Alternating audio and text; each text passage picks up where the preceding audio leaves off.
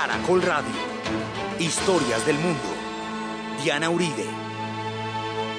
Buenas. Invitamos a los oyentes de Caracol que quieran ponerse en contacto con los programas, llamar al 268-6797, 268-6797, escribir al email info arroba casa o director arroba casa o la página web eh, o las redes sociales. Hoy vamos a empezar una serie de capítulos por la historia de un pueblo que hoy está en agonía, Siria.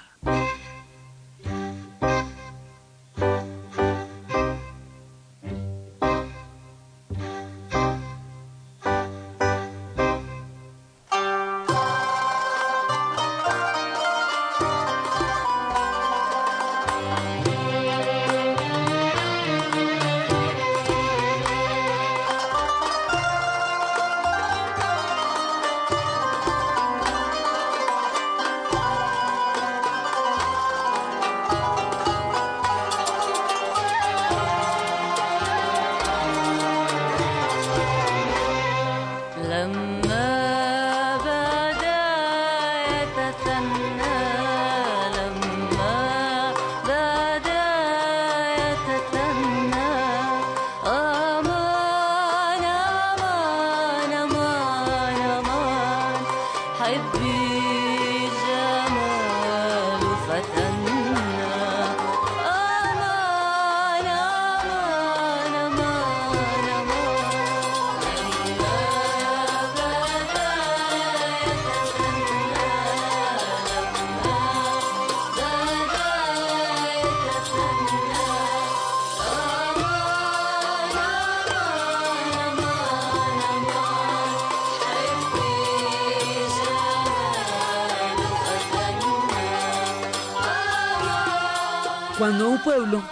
está metido en una guerra, cuando tiene un eh, conflicto de grandes proporciones, se le ve solo la guerra, solo el conflicto, se le ve solo la situación de, de agonía, porque las guerras y los conflictos y las agonías son siempre noticias de primera línea en el mundo de las comunicaciones actuales.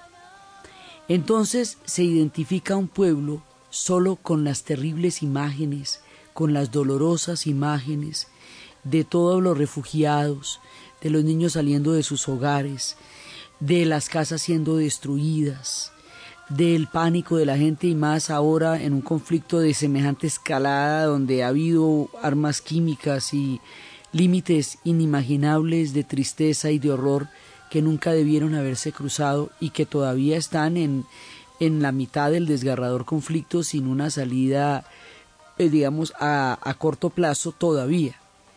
Cuando un pueblo está en esa situación, es importante recuperar su dignidad, su historia, su legado, lo legendario que ese pueblo ha sido en la historia de la humanidad. Y el caso de Siria, es uno de los casos más relevantes desde el punto de vista de lo que un pueblo le ha aportado a la historia. Siria ha estado presente en la historia literalmente desde el principio de la historia de la humanidad como civilización, desde el comienzo de los pueblos. Sus soles han visto los pasos de todos los imperios, en Oriente y en Occidente, en la ruta de la seda, en todos los momentos de la historia, Siria ha estado allí. Vamos a hacer unos especiales, una serie eh, que va hasta Navidad sobre Siria, por la dignidad de este pueblo, por el tributo de este pueblo, por el homenaje a este pueblo que hoy sufre una historia desgarradora, por la cantidad increíble de ciudadanos sirios que nos habitan en Colombia, de los descendientes y de los que llegan todos los días y de toda la gente de Siria que es también una parte importante del legado cultural e histórico de nuestro país. También hablaremos de ellos y de su migración hacia nuestras tierras en tiempos de la disolución del Imperio Turco Otomano. Estos son una mirada por la magnificencia de Siria en la hora de su agonía y empezamos. Hoy vamos a hacer una mirada panorámica una, un paneo de todo lo que significa Siria, para luego empezar poco a poco a ir aclarando y delimitando todos los momentos en que Siria ha conocido esplendores. Siria ha sido un pueblo que ha conocido muchos esplendores, muchísimos imperios, muchos momentos de grandeza, muchos momentos de exaltación en la historia. También ha tenido grandes guerras, momentos trágicos, ahorita lo tiene. Está en un momento muy trágico Siria. Pero cuando un pueblo es tan antiguo, aún los peores momentos, con todo lo devastadores que pueden llegar a ser en su, en el, mientras están viviendo, son una parte de la historia inmensa, milenaria, antiquísima de este gran pueblo.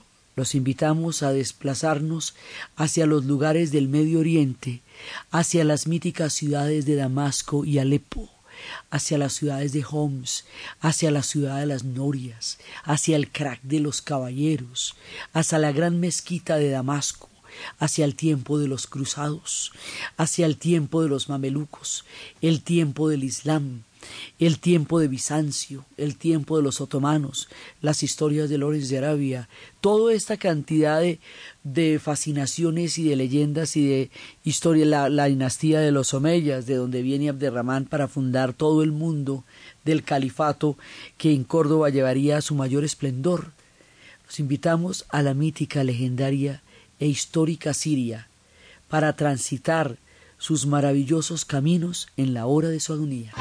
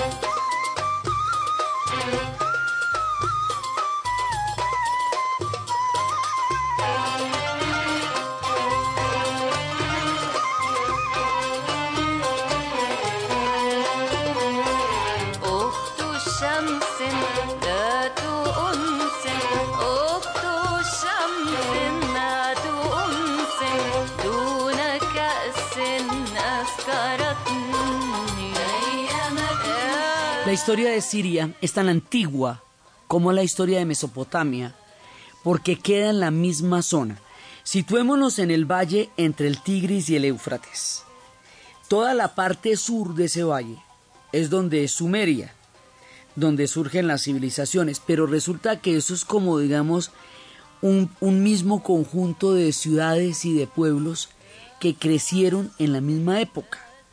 Entonces, nosotros llamamos Mesopotamia, generalmente pensamos en lo que es Irak, porque es en lo que hoy es Irak, porque es el sur, esto que baja, digamos, digamos al Golfo Pérsico, donde estaba Babilonia, donde estaba mm, Ur de Caldea, donde estaba Sumeria, donde está inclusive pues donde, estaba Caldea y todo eso.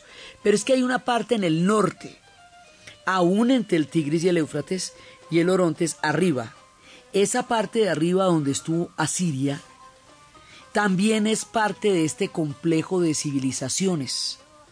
O sea, esto también es Mesopotamia más o menos al norte. Por lo tanto, la tragedia de todo lo que ha pasado en Irak durante toda esta década y lo que está pasando en Siria afecta a todo el conjunto de la memoria histórica de Mesopotamia porque Siria se había conservado intacta y a través de Siria se podía ver la magnificencia que tuvo Irak en su calidad de Mesopotamia. Pero ahora la guerra también llegó a Siria, entonces este pedazo que antes florecía eh, maravilloso y espléndido, también está siendo ahorita víctima de toda la insensatez y la barbarie de la guerra. Pero el asunto es que allí, donde quedan Irak y arriba Siria, se originaron las civilizaciones. O sea, lo que nosotros llamamos civilización, entendiendo por eso la escritura, entendiendo por eso la formación de las ciudades, entendiendo por eso la formación de las instituciones administrativas, recaudos de impuestos, escuelas, eh, conglomerados humanos urbanos, cuando no solamente existen las estructuras agrícolas, pero también existen las estructuras urbanas, suceden en esa zona, estamos hablando de hace más de ocho mil años, y de ciudades como Mari e Ibla, que se contemplan como ciudades legendarias.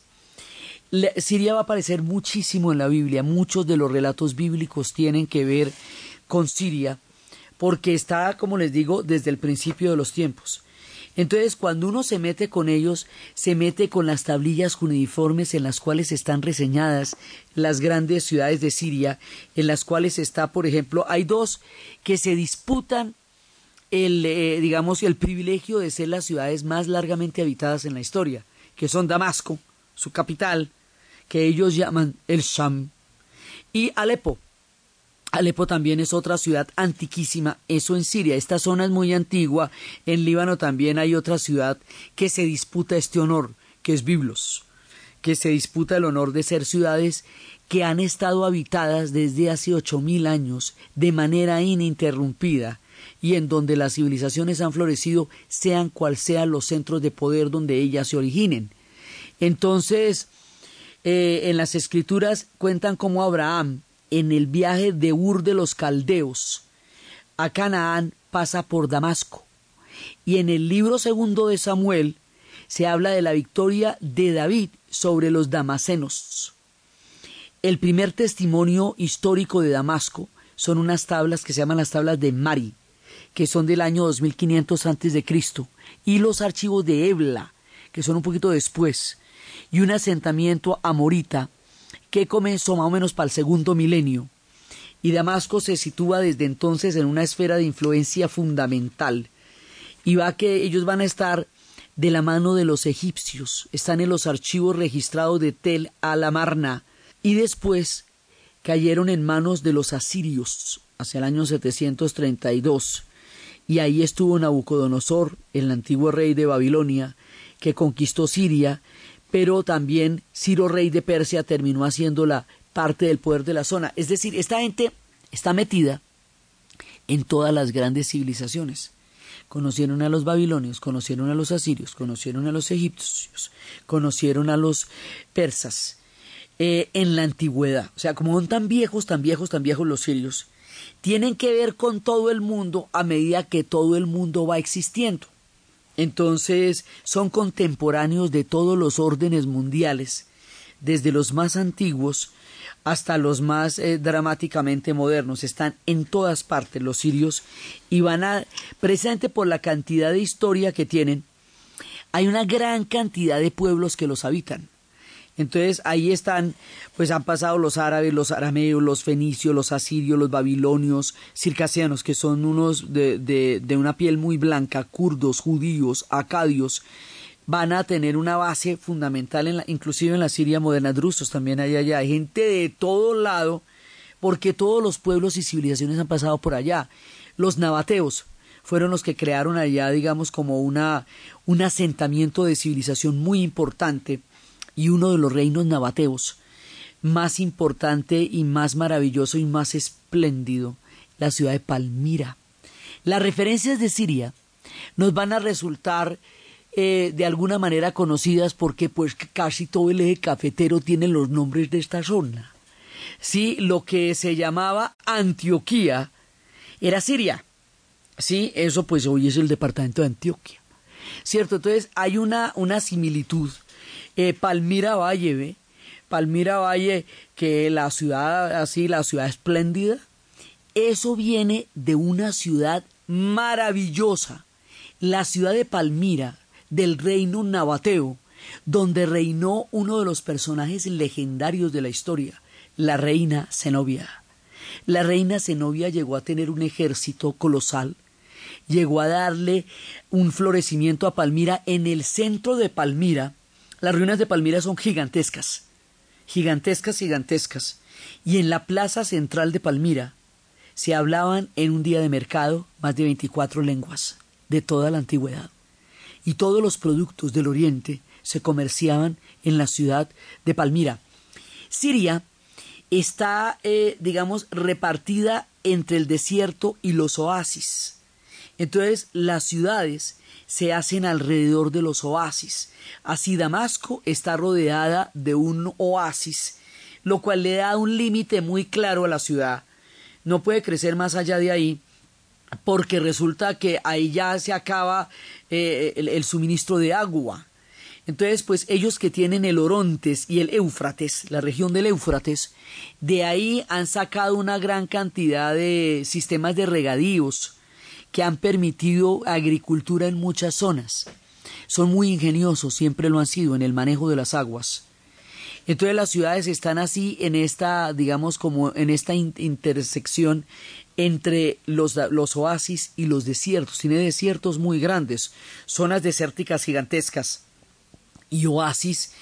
Por eso, porque el desierto allá es fuerte, los oasis son maravillosos, porque efectivamente están rodeados de esas palmeras verdes, verdes, verdes, verdes, que se llegan a ver como un espejismo cuando se está pasando del desierto a los centros que se hicieron alrededor de los oasis.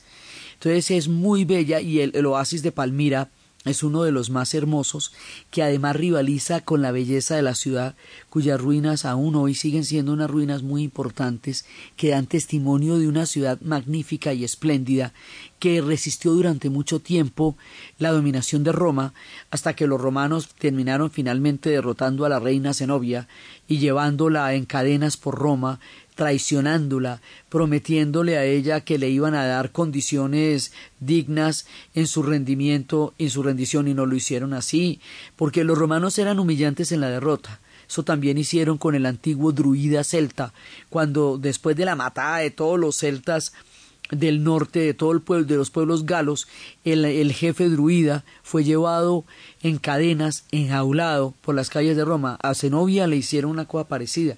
Zenobia también la llevaron encadenada en, en uno de los, digamos, de los actos de, de falta total de respeto y de dignidad por los pueblos que les dieron a ellos muchas batallas, pues ellos no perdonaban las grandes resistencias. Cuando les hacían unas resistencias muy grandes ellos eran implacables no solamente en la derrota, sino en el símbolo de humillación de sus grandes gobernantes. termina la historia de la reina Zenobia de una manera muy dura, pero ella es uno de los grandes personajes y uno de los grandes héroes. Entonces, el cuento con los sirios es que llevan mucho, mucho, mucho tiempo ahí.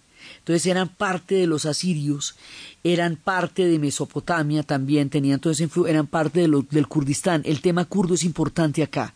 Los pueblos kurdos, que se dice que descenden de los gudíes, estaban no en el valle, sino en las montañas que rodean, eh, que rodean, digamos, la zona de Mesopotamia, ya fuera del valle mismo, pero ellos también son tan antiguos como los pueblos de Mesopotamia. Entonces van a formar parte de nuestra historia y también del conflicto, porque el Kurdistán también tiene que ver con Siria era una de las zonas eh, posibles de ese sueño del Estado kurdistano que, que todavía buscan estos pueblos en el mundo. Entonces, Siria tiene que ver con esos pueblos, tiene que ver con los romanos. El paso de los romanos en Siria va a ser muy importante porque va a ser larguísimo, porque el imperio romano tenía su límite en Siria. De Siria para allá estaban los partos, estaba Persia. Así que la última eh, eh, orilla del imperio en Oriente quedaba en Siria, motivo por el cual hay unas ruinas sirias absolutamente hermosas allá. La ciudad de Basra tiene un coliseo romano maravilloso. El destino de todo esto en este momento de la guerra lo ignoramos con precisión. No sabemos exactamente en qué estén todos los tesoros y las maravillas de las cuales les voy a hablar, pero existen y han formado parte de la conciencia histórica y de la formación de este pueblo sobre la tierra y vamos a hablar de ellas como, como se les ha conocido hasta que tengamos alguna información de qué ha pasado con ellas, pero ellas existen y han sido parte del relato general de la historia de la humanidad. Allá un coliseo romano intacto, perfecto, como no se veía conservado en Occidente, porque en Occidente las invasiones bárbaras destruyeron muchísimo del esplendor del, del, Imperio Romano.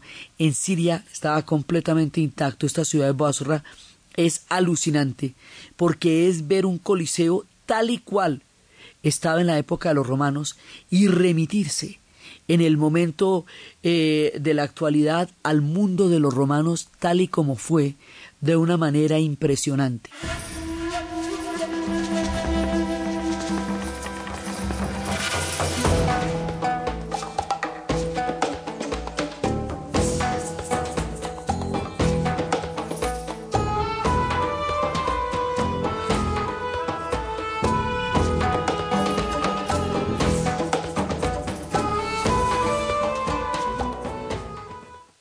Armada Nacional, República de Colombia, da la hora en Caracol Radio. 10 de la mañana, 31 minutos. El azul de la bandera, miles de kilómetros de ríos y de mares. Es la grandeza de un país extenso y majestuoso. Es el agua que nos une desde el Amazonas hasta el Caribe, desde el Inírida hasta el Pacífico. Es la fuente de la vida, es abundancia y belleza es el alma del país. El azul de la bandera es el agua que nos une. Armada Nacional, navega nuestro orgullo. Última hora Deportiva Caracol. Quedaron definidos los ocho clasificados del torneo de ascenso en el fútbol colombiano, informa Pacho Benítez. De los equipos históricos que están en el torneo de ascenso del fútbol colombiano, solamente Unión Magdalena y Deportivo Pereira no han clasificado para jugar la final del campeonato que arrancará en ocho días. El Kiko Barrios, técnico del Deportivo Pereira, estudia la posibilidad de partir del cuadro Matecaña. Hay mucho desgaste, man. Hay mucho desgaste. Tengo que saberme hablar bien las cosas. No quiero seguirme desgastando. Los dos cuadrangulares en el torneo de ascenso quedaron con América Autónoma Real Cartagena y Fortaleza en el A y el B, Bucaramanga Jaguares, Río Negro y Cortuluá. Goles colombianos en el exterior. Ayer Adrián Ramos con el Hertha de Berlín de Alemania en la victoria 1 0 sobre el Borussia Mönchengladbach. Dorlan Pavón con el Valencia en la derrota de su equipo 2 1 ante la Real Sociedad en el fútbol español. En México, Cruz Azul y América empataron 1 por 1. Luis Gabriel Rey adelantó al América con remate de cabeza y la máquina del Cruz Azul logró el empate en el minuto 69, también de golpe de cabeza con el colombiano Luis Amaranto Perea. Este domingo en el fútbol italiano, Atalanta 2, Lazio 1. El gol del Lazio fue obra del colombiano Brian Perea en el minuto 53. Más información en www.caracol.com.co y en Twitter, arroba caracoldeportes. Es la hora, Pepsamar Reflux. En Caracol Radio son las 10 de la mañana, 34 minutos. ¿Ha sentido dolor y ardor en el esófago? Sensación quemante al recostarse.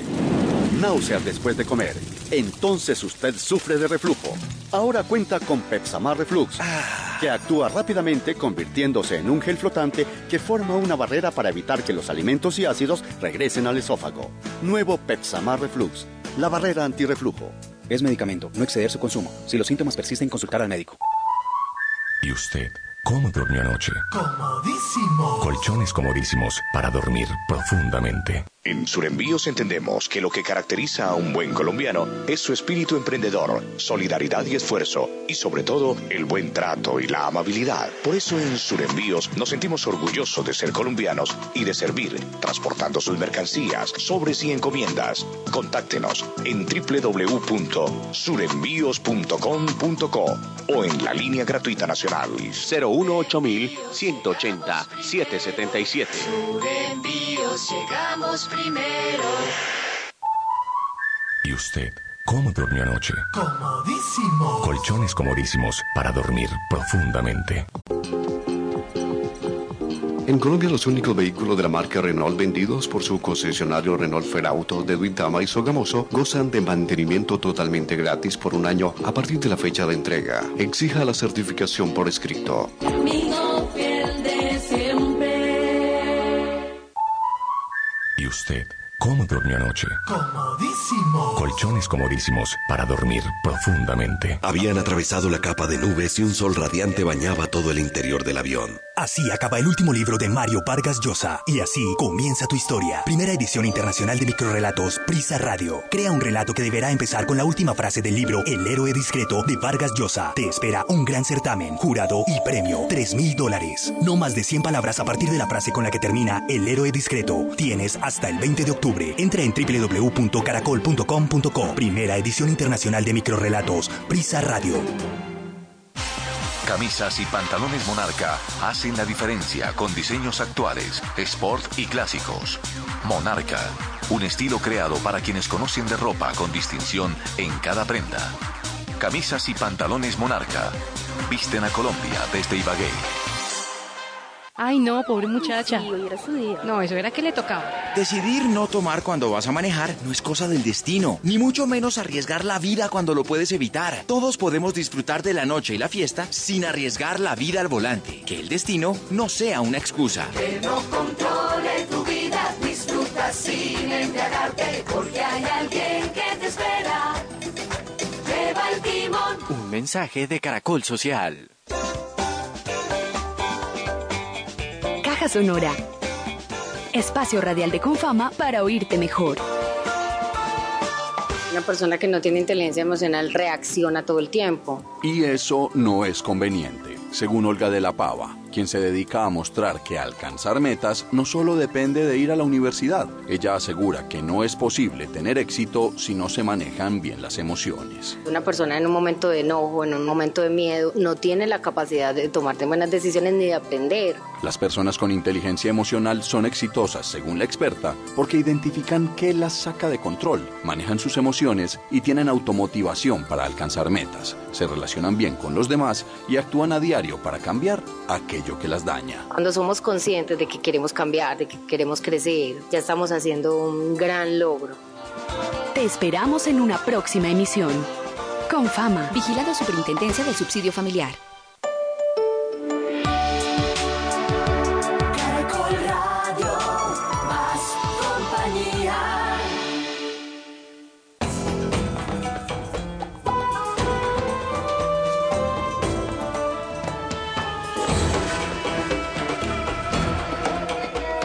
Continuamos en la historia del mundo con Diana Uribe.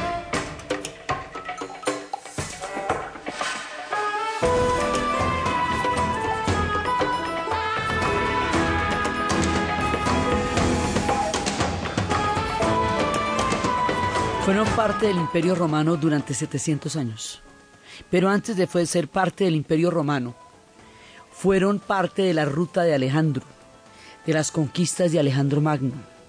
Y antes de las conquistas de Alejandro Magno, fueron parte del reino de Seleuco. Y precisamente Seleuco le puso a esta región por el nombre de su padre Antioquía. Por eso es que se llama Antioquía, eh, incluso mucho antes de la llegada de los romanos, y por eso es que le digo que por eso se llama Antioquia, que uno no sabe cómo terminó todo el Medio Oriente en el eje cafetero, pero ahí terminó.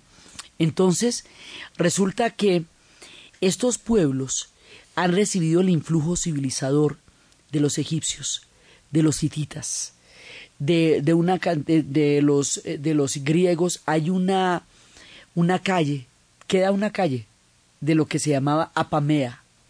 Y Apamea era la escuela neoplatónica y era uno de los puntos de la alta filosofía.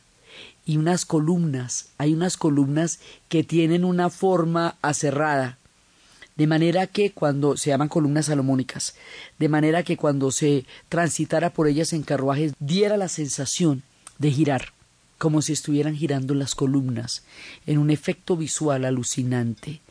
Y esto es una calle como de unos 5 kilómetros, que es lo que quedaba de la antigua ciudad Apamea. Durante el tiempo de los romanos se hicieron unos mosaicos en Shaba, que son literalmente los mosaicos. Dicen que ahí están los mejores mosaicos del mundo, y uno va y ahí están los mejores mosaicos del mundo. Eh, sobre unas terrazas están unos mosaicos que llegan a mostrar en su perfección toda la gama de emotividad de las leyendas griegas y de los dioses griegos de una forma como uno no se puede imaginar que los mosaicos puedan traducir las emociones humanas con estas pequeñas piedritas que conforman un gran mosaico. Entonces, ellos conocieron los esplendores del Imperio Romano, pero también las primeras formaciones cristianas en San Simeón y el cristianismo en Siria es muy importante porque primero es primigenio, original, eh, de, los, de los primeros asentamientos cristianos está eh, la, donde está San Simeón, el, el Aceta, que eh, creó, digamos, como un testimonio de este, cruz, de este culto cristiano, del culto del cristianismo, como cinco siglos antes de que eso se lograra asentar realmente. O sea, están como las primeras, los primeros pasos de lo que sería el mundo cristiano, que es muy importante, pero muy importante, el cristianismo en Siria, y también está después ya los asentamientos cristianos grandes, ya digamos la, la manera como esto va a formar una parte fundamental de la, de la identidad y de la cultura de Siria, y después el imperio romano de Oriente pues se va a volver Bizancio y esto también va a ser parte del mundo bizantino y en esa medida también será parte de toda esa del influjo cristiano en sus formas también ortodoxas y en sus formas católicas porque es que es también allá y de, desde allá en Damasco de donde viene Pablo de Tarso Saulo y también dice ándate a Damasco y pregunta por Saulo y allá hay una ciudadela en Damasco que fue y está el sitio donde se ocultó Pablo de Tarso cuando lo estuvieron persiguiendo y en la ciudad de Malula se habla arameo. Hace poco la guerra llegó a Malula. La ciudad de Malula es una ciudad donde se reza el Padre Nuestro en arameo y se habla arameo antiguo común y corriente y donde hay unas historias de milagros de santas que allí encontraron la fuerza de la fe. El hecho de que esto sea cristiano también nos va a convertir. Después van a llegar los árabes y va a llegar el Islam, pero el Islam en Siria va a ser muy importante porque el califato de los Omeyas, a la muerte del profeta, la primera dinastía de los cinco califas, que continuó con la civilización islámica cuando murió eh, Mahoma, va a tener su sede en Damasco. Así que la mezquita de Damasco le caben diez mil personas en oración. Y ahí en la mezquita de Damasco está eh, enterrada la cabeza de San Juan Bautista, en una zona verde que está ahí. La ciudad de, de Damasco tiene cinco mil minaretes que en la noche se veían iluminados de verde desde las altas colinas que mostraban esta ciudad metida en la mitad del oasis. Y también por el Islam, por los omeyas, que después vamos a ver todo lo que significa que los omeyas sean de Damasco y que Damasco se convierta en un centro del Islam inmediatamente después de que haya muerto Mahoma, o sea, el poder en el Islam se desplaza de la Meca a Damasco durante toda la época de los, de los omeyas. Y más adelante cuando los abasides acaben con los omeyas el centro de la civilización islámica se va a desplazar hacia Bagdad. Pero el tiempo de Damasco es muy importante y además acuérdense que de ahí es donde se fuga uno que se llama Abderramán III que va a llevar el Islam por toda el África del Norte y va a cruzar Fez y va a llegar a, a, España, al sur de España, a Al-Ándalus, y ahí va a crear el califato de Córdoba, que sigue siendo una continuidad de la línea de los Omeyas, que es la que fundan en Damasco. Damasco significa brocado. Van a ser los pueblos que van a tener todo el comercio de las telas. Por eso les digo, ellos fueron parte de la ruta de la seda también y ahora son parte del Islam y de los asentamientos cristianos, lo que los convierte también en uno de los escenarios de las cruzadas. Y del tiempo de las cruzadas queda un monumento impresionante que se llama el Crack de los Caballeros, una fortaleza de un tamaño que se entraba a caballo por la fortaleza y se podía recorrer todo a caballo esa fortaleza era uno de los puntos en que los cruzados estaban eh, atacando y defendiéndose de todo, de toda la guerra que le declararon al mundo musulmán. Saladino tiene una ciudadela en Damasco también. Salah al-Din, el hombre que le va a dar el carácter árabe a, a los pueblos árabes. Pues, eh, su historia es muy paralela a la de Egipto. Su historia está tejida por Egipto, porque Saladino va a crear un imaginario, un imaginario de la Gran Siria, un imaginario de este eje Cairo-Damasco, que para él es el lugar por excelencia del mundo árabe. Así que ellos también van a ser árabes. Entonces, pues son nabateos, son asirios, son árabes, son kurdos, todo eso hay en Siria, la diversidad es impresionante. Y después de esa diversidad tan grande, después del, mundo musulmán, pues va a llegar el mundo otomano, que va a terminar con, la, con el esplendor del Islam árabe para entrar en el circuito del Islam turco. La disolución del imperio turco otomano va a hacer que Siria vaya a quedar convertida en un protectorado entre Francia e Inglaterra cuando ellos, los sirios, habían conquistado su independencia en Francalid. Por allá estuvo Lorenz de Arabia, en la ciudad de Alepo, en el Soco de Alepo, más de 80, eh, eso tiene 12 kilómetros, el Soco de Alepo, y hay de todo allá. Hay burros, hay oro, hay, eh, hay, hay, cantidades de brocados, de telas, un enjambre maravilloso del paso de las civilizaciones, el Soco de Alepo, de las, las rutas de las caravanas, de los caravanserais, donde había también imanes para la llegada de los caravanas, clérigos de diferentes eh, formas religiosas para recibirlos, porque había también donde se hacían misas y donde se hacía la oración, porque eran cristianos y musulmanes en tiempos de todas las caravanas del desierto que llegaban a sentarse en Alepo, la ciudad tan antigua. Entonces también ellos van a estar en la repartición del Imperio Otomano, ellos son el Imperio Otomano que reparten. Y ellos van a quedar de protectorados entre los ingleses y los franceses, lo que les roba el proyecto de independencia. Y al robarles el proyecto de independencia, esto quiere decir que ellos llegaron victoriosos a Damasco y que cuando fueron a proclamar su independencia, después de haber hecho todo ese proceso de la mano de Lorenz de Arabia, que estará también en nuestro relato, en ese momento ha habido un tratado secreto, el tratado Pikes-Cot, por medio del cual esa independencia en la práctica no va a quedar válida, porque Inglaterra y Francia se reparten la Palestina y la Mesopotamia, dando origen a los conflictos que hoy día todavía arden en la región. Y después de ese tratado va, va a quedar inválido el proyecto de independencia y les van a efectivamente les van a revertir ese proceso el hecho de que esa independencia no se haya podido lograr cuando se hizo, que es el equivalente a que nosotros después de semejante vuelta tan grande que hicimos para independizarnos, resultáramos siendo protectorado después de todas las batallas de Junín, Ayacucho, Bomboná, Puente de Boyacá, y que no, que resulta que ahora quedamos es protectorado. Pues a ellos les pasó eso.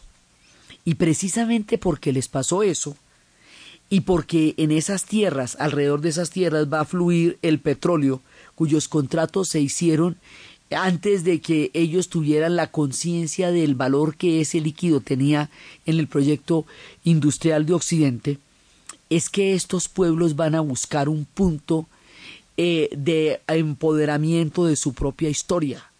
Y el punto de empoderamiento de su propia historia va a ser el panarabismo. Y el adalid del panarabismo va a ser Nasser, que eso lo hemos hablado antes, y el partido que va a representar eso es el partido Baas. Entonces todos estos personajes que hemos visto también en la primavera árabe son personajes que estuvieron en el poder desde los años 50, cuando empezó este efecto de descolonización, cuando les tomaron la independencia a los ingleses y los franceses en un mismo, eh, ratificaron el Tratado de Paix-Cot a través del Tratado de Versalles que terminaba la Primera Guerra Mundial. Es decir, yo me lo robo y me lo ratifico. Y es esa herida de lo que significó eso lo que da origen al panarabismo. En tiempos de la disolución del Imperio Turco Otomano, el caos, las guerras y la dureza que significó el proceso de la caída de este gigantesco imperio, va a ser uno de los momentos claves en la gran migración de los árabes a Colombia. Y de esa gran migración, muchísimos vienen de Siria, muchísimos vienen de Líbano, otros vendrán de Palestina, otros vendrán de Jordania. Y juntos sirios, palestinos, jordanos, libaneses se les llamará turcos, porque tienen los pasaportes del imperio turco otomano, porque estas nacionalidades no existían en ese momento, aunque los pueblos sean milenarios y hayan estado en la historia desde el comienzo de los tiempos. Se les decía turcos porque formaban parte del imperio turco otomano. Entonces, a una hora todavía se refiere a ellos como turcos, lo cual es del todo inexacto, porque no vienen de Turquía. Vienen de Siria, vienen de Líbano, vienen de Jordania, vienen los cristianos, vienen los musulmanes, en las mezquitas de Maicao, en las iglesias cristianas, vienen todos ellos, muchos se cambiaron de apellidos porque sus apellidos eran difíciles de pronunciar.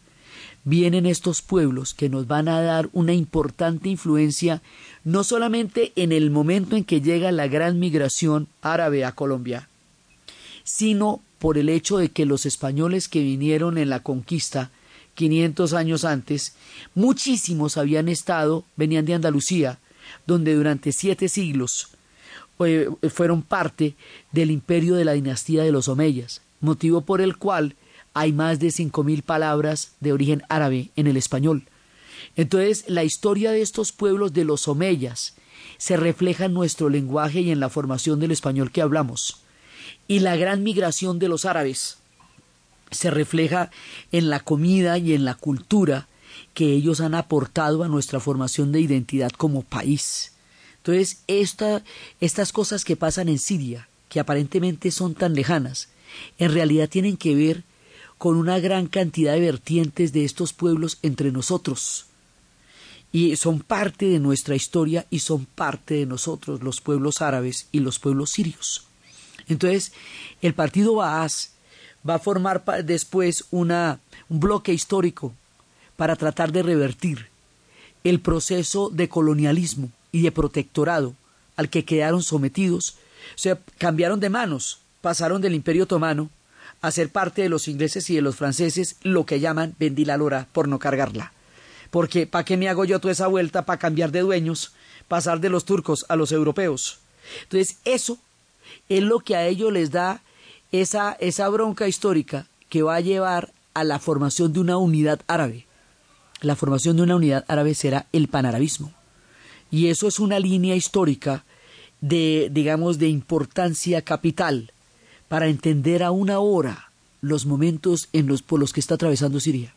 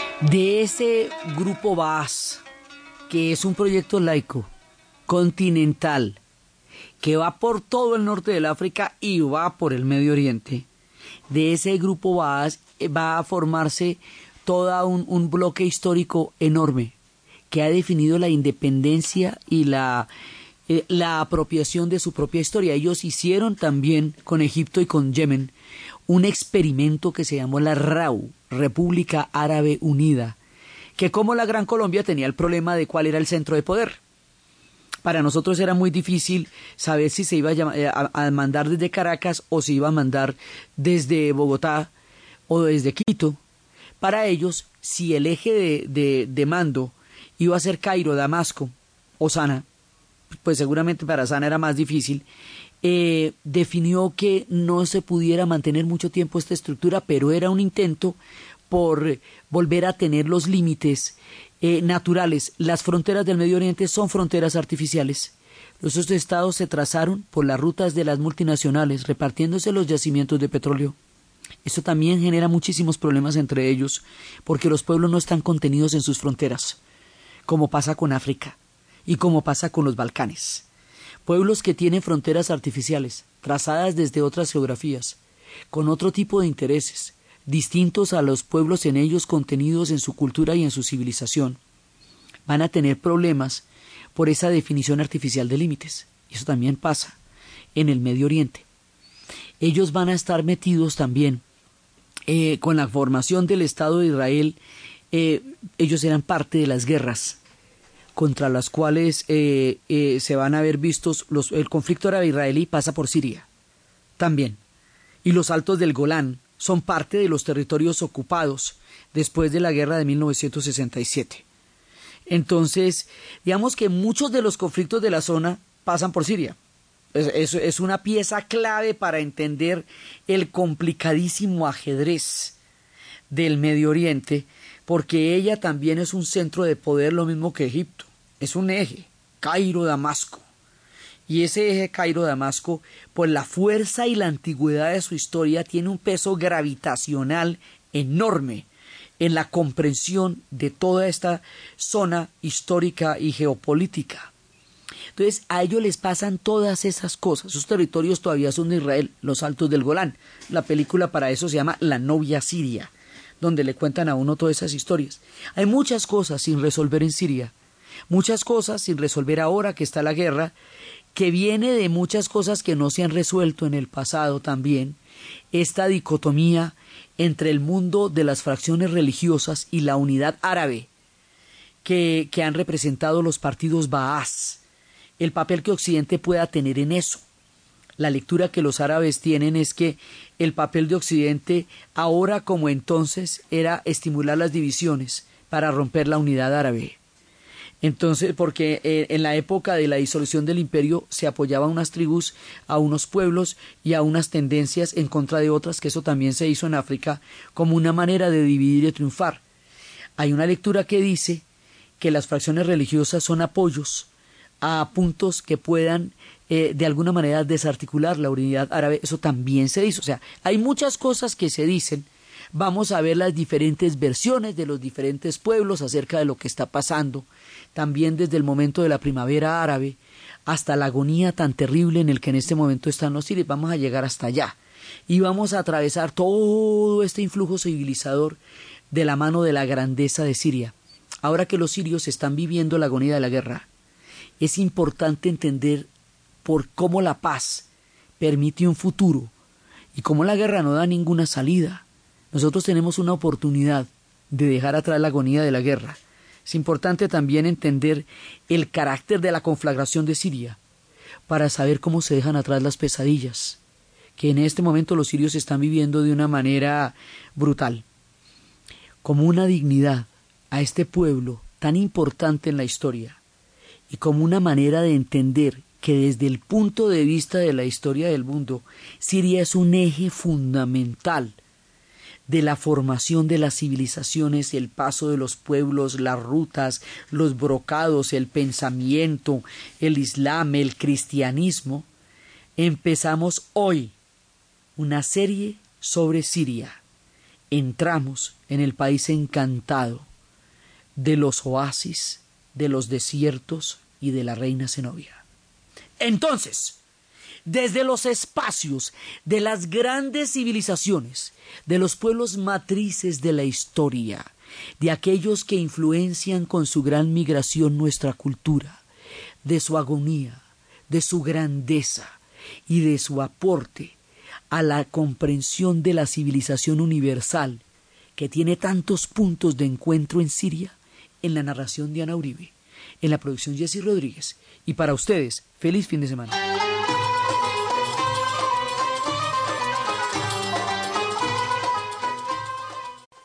Sucursal Virtual Bancolombia, un banco que está cuando, cómo y dónde lo necesites, presenta la hora en Caracol Radio. 11 en punto. Ay, qué sueño. Tanta cosa para hacer. Miremos, extender la ropa. No. Barrer el patio. No. Bañar